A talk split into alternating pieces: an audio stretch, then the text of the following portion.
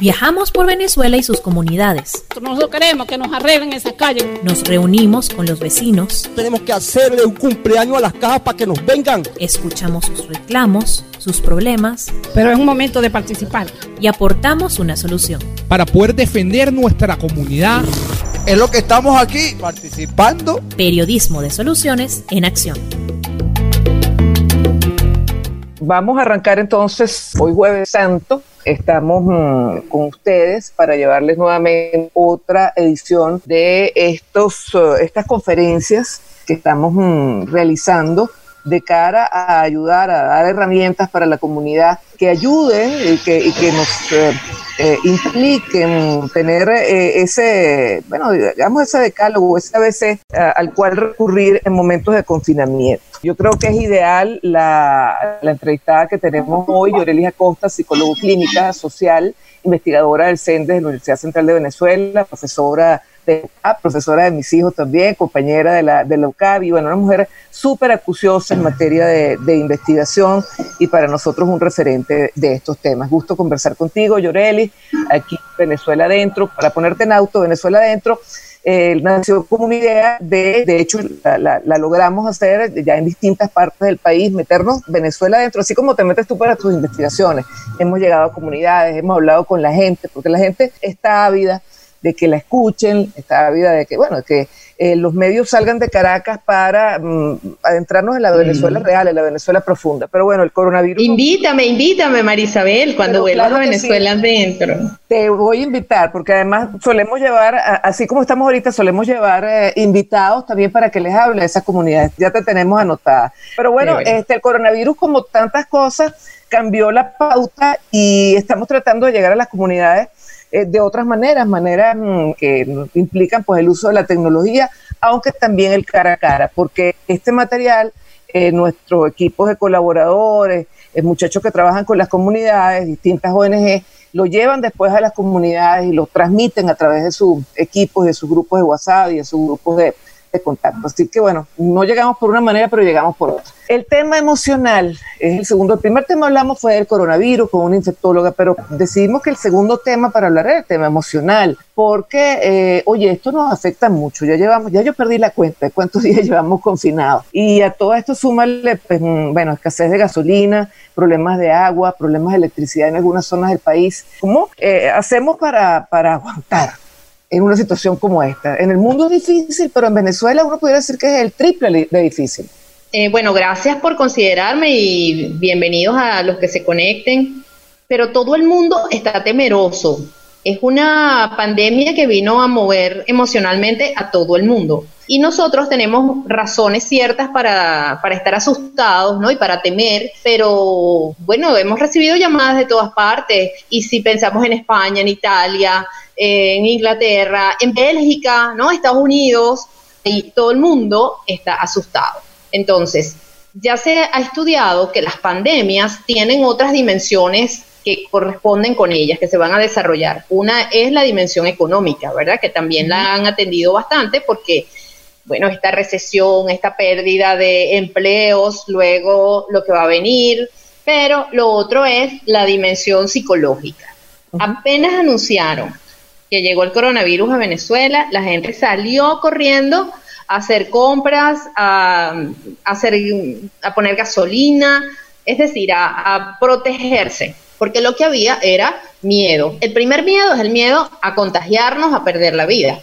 Pero en el caso de Venezuela hay otros miedos que se activaron, que uh -huh. es el miedo al desabastecimiento, el miedo a los servicios públicos, a, bueno, ¿qué pasa si yo me, me enfermo y tengo que ir a un hospital, etcétera, ¿no? Uh -huh. Y tú puedes sentir miedo por razones reales o por razones imaginarias, uh -huh. que fue lo que se activó en el caso de los venezolanos. Pero cuando tú ves una fotografía con estantes vacíos, ¿qué es lo que se le viene a la cabeza a los venezolanos? Imagínate eso. Bueno, yo pudiera decirte que eso ya yo lo viví. Los venezolanos, me imagino que están afuera, deben estar pasando por el segundo capítulo, algo que ya vivieron. Pero sobre todo para nosotros, pensar cuando empiezan todas las noticias que esa primera semana hay una avalancha de información sobre el coronavirus, ¿verdad? Y la gente consumiendo, o sea, leyendo, reenviando todo lo que te estaba llegando, que siempre hicimos la precaución de no reenvíes para las cadenas, lo que a ti te parece interesante a 30 personas más les parece interesante y la misma información circulaba y te llegaba por muchas vías. Entonces no estés reenviando, sino que vamos a buscar eh, fuentes confiables. Entonces, pero lo que yo pensaba era eso, bueno, estamos viendo noticias con estantes vacíos. Eso a nosotros nos va a exacerbar todos los miedos anteriores. Entonces, nuestros miedos se magnifican. Entonces, yo empecé a tomar nota de esos comportamientos colectivos porque las emociones se estaban se iban a mover esto es un confinamiento, un aislamiento nunca visto, muy largo, no teníamos certeza, ¿verdad? Nos hablaban de cuarentena, cuarentena uno se imaginaba 40 días, pero podían ser dos semanas, tres, o por lo visto van a ser más de 40. Sí, O el, el regreso a la vida fuera de nuestras casas va a ser progresivo, no es que, bueno, ya salgan todos, que mañana todo el mundo va a trabajar, no ese regreso va a ser progresivo. Y ya, por ejemplo, anunciaron que los colegios no vuelven. Los colegios siguen a distancia. O sea, que nuestra vida está muy lejos de ser normal, Loreli. Bueno, no era normal, ¿verdad? Bueno, Venezuela no teníamos un contexto normal. Y, y eso es otra cosa. El resto del mundo pide volver a la normalidad, salir de la casa. Queremos volver a la normalidad. Pero un venezolano en esta tierra no puede decir lo mismo. Ay, quiero volver a la calle, a la normalidad, porque nuestro contexto no es normal.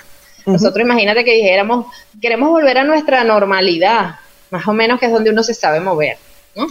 Sí. Pero definitivamente no, vamos a encontrar otro mundo y que además, como el, el, virus hemos logrado detenerlo, en el caso de Venezuela, que vamos a tomar como ciertas las cifras que nos están dando, de todas maneras ese regreso a las calles progresiva, porque no pueden el lunes meterse todo el mundo en el metro. Entonces, fíjate, me, estás describiendo una población con el doble de miedo, el miedo o la angustia que tenemos normalmente de vivir una Venezuela con las características que, todos sabemos, eh, el, el miedo de esta pandemia. Ante eso, ¿cómo está el venezolano emocionalmente? Bueno, como te decía, nuestras emociones han ido cambiando. Lo primero que vimos fue miedo. Eh, y yo traté de enviar mensajes diciendo, evitemos el pánico colectivo, no vayamos a cometer comportamientos irracionales, que es lo que te empuja al miedo, ¿verdad? Sino que vamos a pensar un poquito, bueno, ¿qué necesito yo en mi casa? ¿Qué tengo? Eh, incluso hay zonas de Venezuela donde la electricidad se va cada rato, entonces el venezolano no puede tener una despensa amplia, no lo puedes tener porque el servicio público de electricidad no te ayuda, pero también porque el bolsillo no te ayuda. Mucha ansiedad, todas las consultas que tengo es por el tema de la de ansiedad, de hastío inclusive, o sea, hay gente que está, mire, ya no aguanto estar en la casa, pero hay un abanico de categorías, por decirlo de alguna forma, ¿no? No hay una sola manera de sentirse. Tengo una amiga que me dijo, a mí me da miedo volver a la calle, yo me siento segura en mi casa. Imagínate. Entonces, mi llamado es que las familias tienen que conocerse, saber sus miembros, cuál es su manera de responder y saber también si hay antecedentes de algún trastorno conductual, psicológico, Marisabel, porque es posible que en alguna familia hayan personas con tendencia a la depresión o que tengan cuadros ansiosos de por sí o gente estresada. Entonces, eh, se espera que una exacerbación de toda la sintomatología en una situación completamente anormal.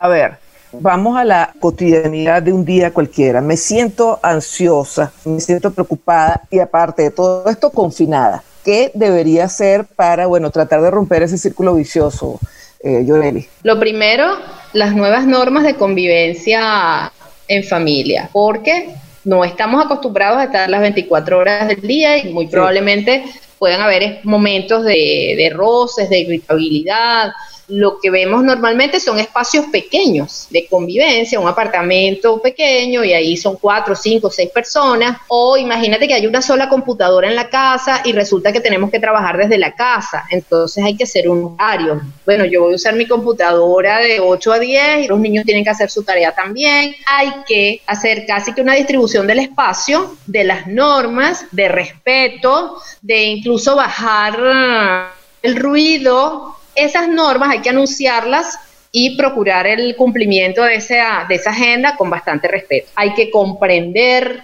que en algún momento alguien se sienta ahí más irritable, bueno, con ganas de salir corriendo, que es lo que te da la ansiedad. La ansiedad es eso, es esa pérdida de control, esas ganas de quiero escaparme, quiero salir corriendo y tenemos además un aislamiento obligatorio. Ganas de salir corriendo y muchos dicen ganas de salir corriendo incluso a la nevera porque a muchos la ansiedad le da por comer y es una de las, de las características que estamos viendo incluso hasta en memes en estos días, ¿no? Bueno, pero fíjate que de la marcha, porque esto no estaba predicho ni siquiera por un astrólogo, esa gente que ve el futuro, eh, hay cosas que uno va aprendiendo en carne propia y, bueno, yo he estudiado mucho en estos días, he leído muchísimo sobre pandemias y sobre psicología de masas y psicología de las pandemias, que, existe literatura sobre eso, pero también cosas que tú vas entrenando en tu casa, ¿no? Ya yo le dije a, los míos, hay que comer un poquito menos porque hay que maximizar el uso de todo lo que tenemos, pero además estamos quemando menos energía, está saliendo menos. He vuelto al papel y lápiz. Bueno, que vamos a comer semana? cuáles son las meriendas y por qué hay que poner meriendas saludables para evitar eso, que te da muchas ganas de ir a la nevera y lo primero que vas a hacer, pues agarras un pedazo de pan o galleta o algo, pero no se te ocurre un pedacito de zanahoria, ¿verdad? Unos palitos de zanahoria, de celery, eso no se le pasa. pero si las tuviéramos en la nevera. Sí, quizás las comeríamos.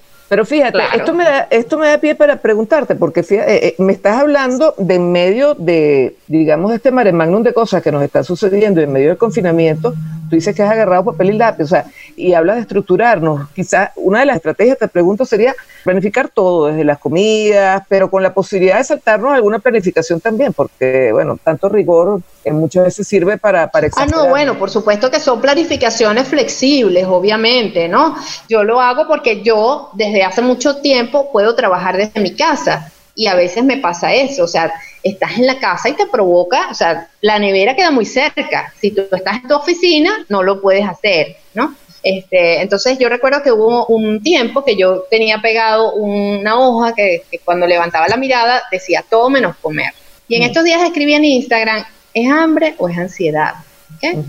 Por eso, porque tú puedes sentir cuando tienes ansiedad te dan ganas de, de comer más. Y cuando además estás comiendo por ansiedad, generalmente escogemos alimentos más cargados de grasa porque te calman, ¿ok?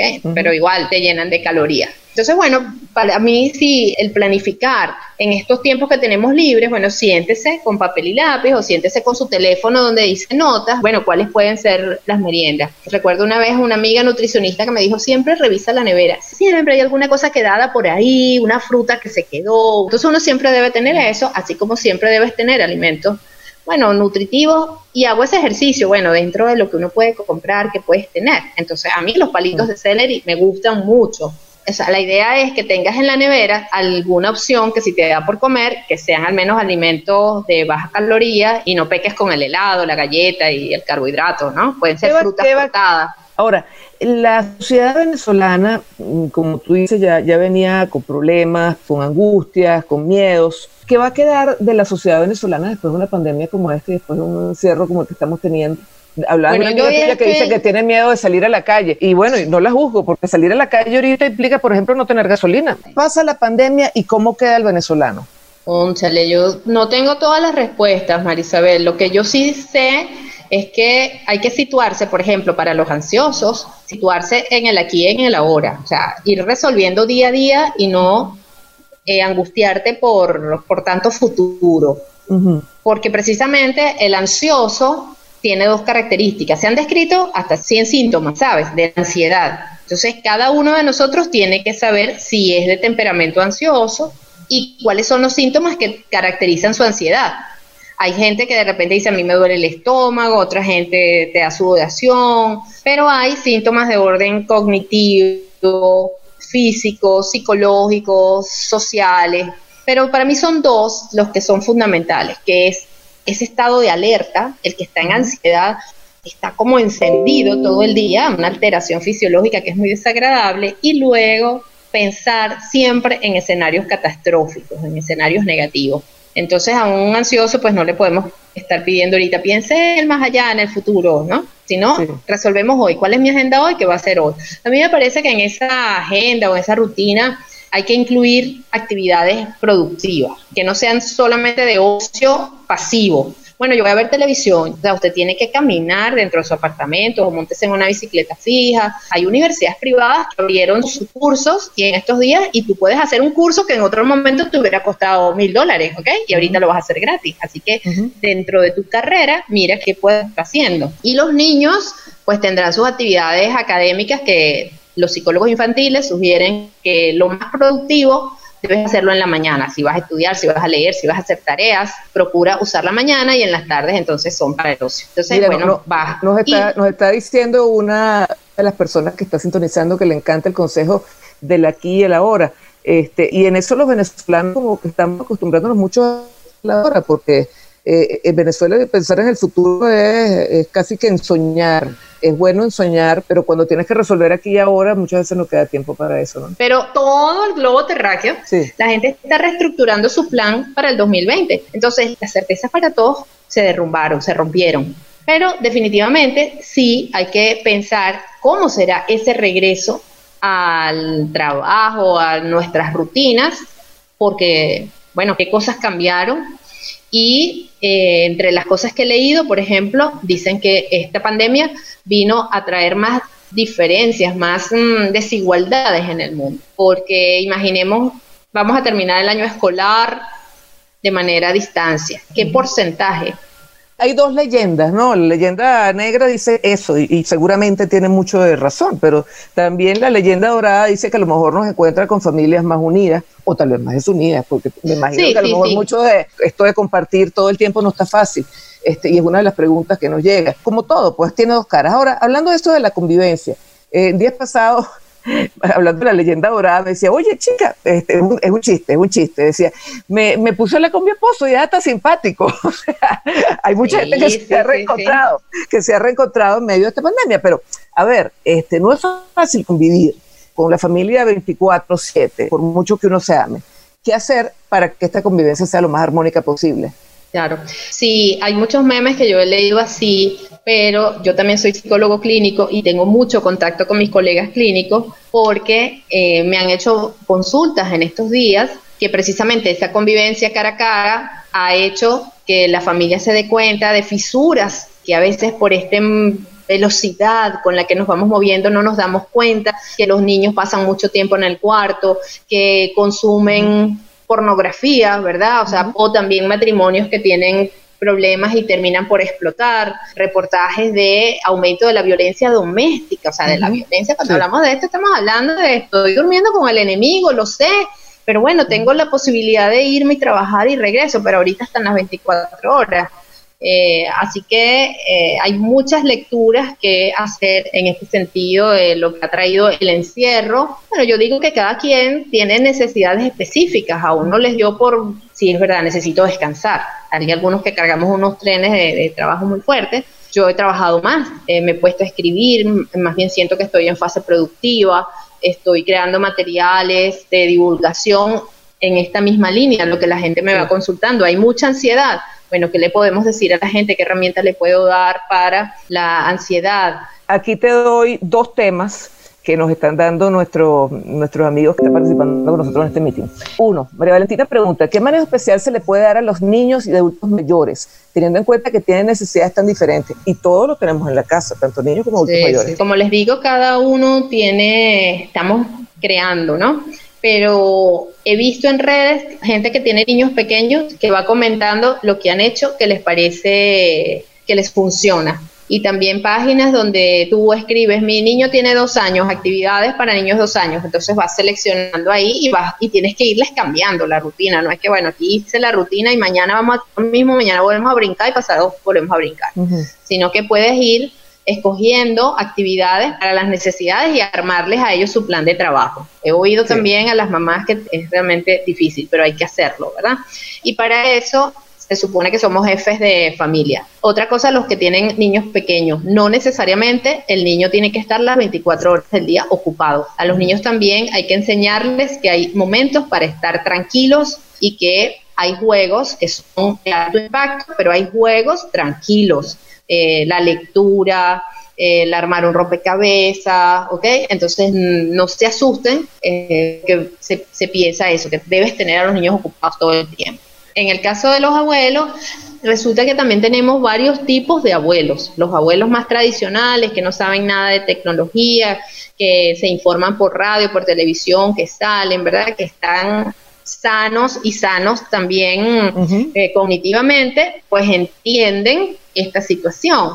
Difícil es el adulto mayor que tiene ya problemas cognitivos, que es el que quiere salir, que es el que tú le explicas y no entiende, que uno dice, oye, pero que este tarudo es. Resulta que, bueno, ya comienza con cierto nivel de demencia senil y ese es el que cuesta más controlar.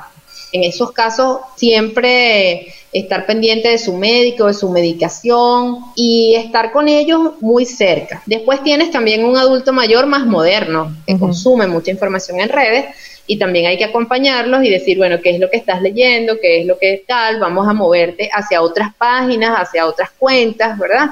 Y que no solamente... Lo que es consumir información, información de lo negativo, de lo horrible.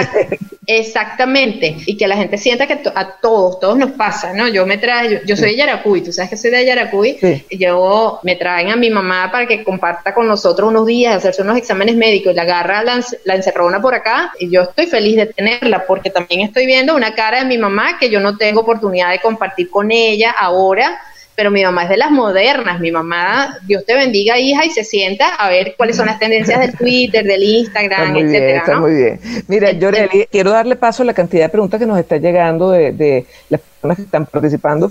Yesibel hace una pregunta que me encanta, eh, muy bien estructurada. Dice, escucho a personas presionadas con esta necesidad de hacer algo productivo durante este tiempo de cuarentena. ¿Hasta dónde esa necesidad alimenta la ansiedad y otras patologías? Cuando yo digo productivo, porque también he discutido eso con, otras personas que dicen, pero no, este es un tiempo de no hacer nada, el mundo está llamando al stop, a que se detengan. Entonces digo, bueno, pero Venezuela no se puede detener y es un error. Cuando decimos el mundo se detuvo, no se detuvo. Hemos bajado la intensidad, pero tú vas a un supermercado, vas a una farmacia, a la clínica, o sea, los bancos incluso están trabajando con menos personal, pero ahí dentro de los bancos hay un movimiento mínimo de las ciudades. Eh, España, Francia, mira, ellos pueden decretar una cuarentena de dos meses o tres meses la gente en su casa y tienen fuerza económica para resistir eso. Nosotros no tenemos eso. No. Así que hay que hacer el, esfuerzo de cumplir con el trabajo. Y cuando yo digo productivo, de repente para mí productivo puede ser eh, hacer una buena clase de yoga para desconectarme, para hacer higiene mental. Entonces lo productivo no necesariamente es que produzca dinero. Como te digo, en el día debemos incluir actividades variadas. Pero productivas, pero, pero placenteras, porque tú no vas a hacer un curso de macramé cuando yo no quiero hacer macramé. No, pero algo, algo que te guste, por supuesto, pero también si tienes oportunidad, tú como periodista, de hacer este un curso que está abierto sobre tendencias en tal cosa, ¿por qué? Te tienes que aprovechar más bien este tiempo de hacerlo, porque en otro momento tendrías que estar pagando por eso. Entonces, y a lo mejor no tendría más el tiempo.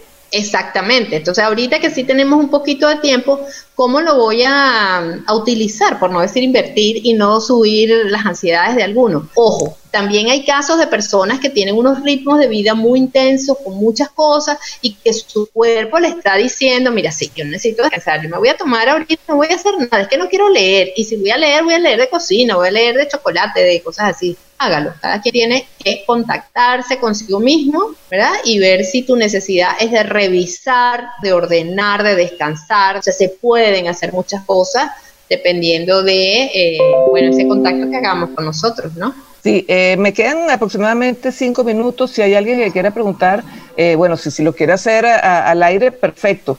Eh, si no, lo puede hacer vía, vía chat y yo hago la, la pregunta. Pero bueno, mientras no llegan más preguntas, yo no sé si hay alguien que quiera preguntar aquí al aire. Mientras pregunta, Mari, hay otra cosa Ajá. que tú dijiste que también he oído en varias personas, que es que los días parecen todos iguales. Entonces, ¿cómo sí. hacemos con el tiempo? Esta percepción del tiempo ha cambiado también en nosotros. Y fíjate que lo importante de los sábados y los domingos, que no es solamente para descansar, sino para hacer una ruptura entre una semana y la otra. Tenemos que procurar hacer unos esquemas de actividades y dejar el domingo para otra cosa. Bueno, el domingo no vamos a hacer nada, el domingo sí va a ser de descanso o ese día invéntense algo, porque es que en verdad tienes que ponerte a crear. ¿Qué puedo hacer yo en mi casa? ¿Será que puedo bajar el jardín nada más? ¿Será que tengo un espacio? Este, bueno, entonces el domingo para mí es el día de ver televisión, que no lo puedo hacer entre semanas. Pero, y, y, y en estos días pensé, ¿será que tenemos que volver al calendario físico y que nos estemos recordando, ah, hoy es jueves? No es malo, no es malo, porque muchos están confundiendo lo- lo- los días en medio de, bueno, de que todos se están pareciendo. Geraldine nos pregunta lo siguiente, ¿alguna herramienta para manejar la ansiedad y cómo manejar el hecho de dejar fluir y que no se puede tener siempre el control? Bueno, pero eso es súper difícil, me vas a tener que invitar a otro, pero en mi cuenta, en mi cuenta de Instagram, arroba cuide su salud mental, he subido cosas, sobre todo para la ansiedad, que es lo que más consultan, ¿verdad?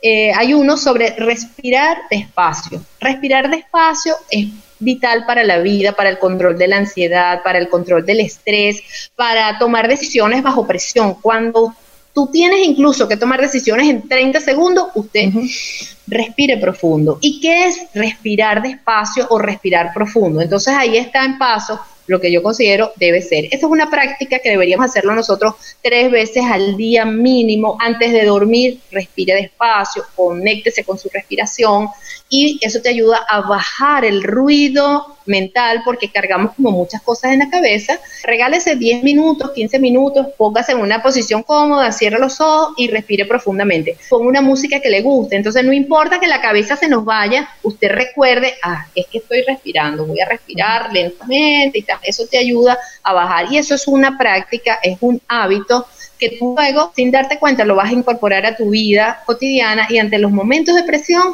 lo primero que vas a hacer es respirar profundo. Ya para finalizar en este tema del sueño, hay mucha gente que está durmiendo muy mal. Eh, ¿Algún consejo que podamos dar, Yoreli? No lleven sus problemas a la cama. ¿Cómo? No puedo. Si pueden. Claro, sí. No, bueno, pero les doy el tips que, que yo he, he colocado. Yo me siento en el sofá, ¿verdad? Me siento a pensar, a leer, a resolver qué me preocupa, este, eso, las preocupaciones. Y cuando me voy a mi cama es porque ya estoy exhausta y llego pum, y cierro los ojos. No me voy a tratar de resolver los problemas sobre la cama. Entonces, yo siento que O estoy sea, te, dejando- te vas groggy a la cama, pues. O sea, te- Exactamente. que te dé sueño en, le- en otra parte distinta y te vas groggy a la cama. Exactamente. Entonces, ya yo cuando veo mi cama, la tengo asociada es con el descanso. Si despierto a medianoche, porque ese es otro mito del sueño, de que ay, tenemos que dormir seis horas, ocho horas, difícilmente un adulto duerma toda la noche. Uno se despierta, te vuelves a arropar, te volteas, yo medio abro los ojos y digo, ay, gracias a Dios tengo casa, estoy, todavía puedo seguir durmiendo, ¿no? Entonces me vuelvo a quedar y pienso en cosas agradables, visualizo cosas, no dejes que el pensamiento negativo y los problemas se metan en la cama. Mi teléfono nunca entra a mi habitación, Marisabel, o sea, se queda acá. Es decir, que cuido mucho mi descanso y cuido mucho mi cuarto. Mi cuarto es para dormir, para descansar, para hacer cosas chéveres y los problemas se quedan afuera. Bueno, Yoreli, por favor, para seguirte en tus redes, que estás dando toda esta cantidad de información y estás Sí. dando material muy chévere para estos días. Sí, eh, en Twitter, Llorelis Aco, de Acosta, ¿no? Llorelis Aco.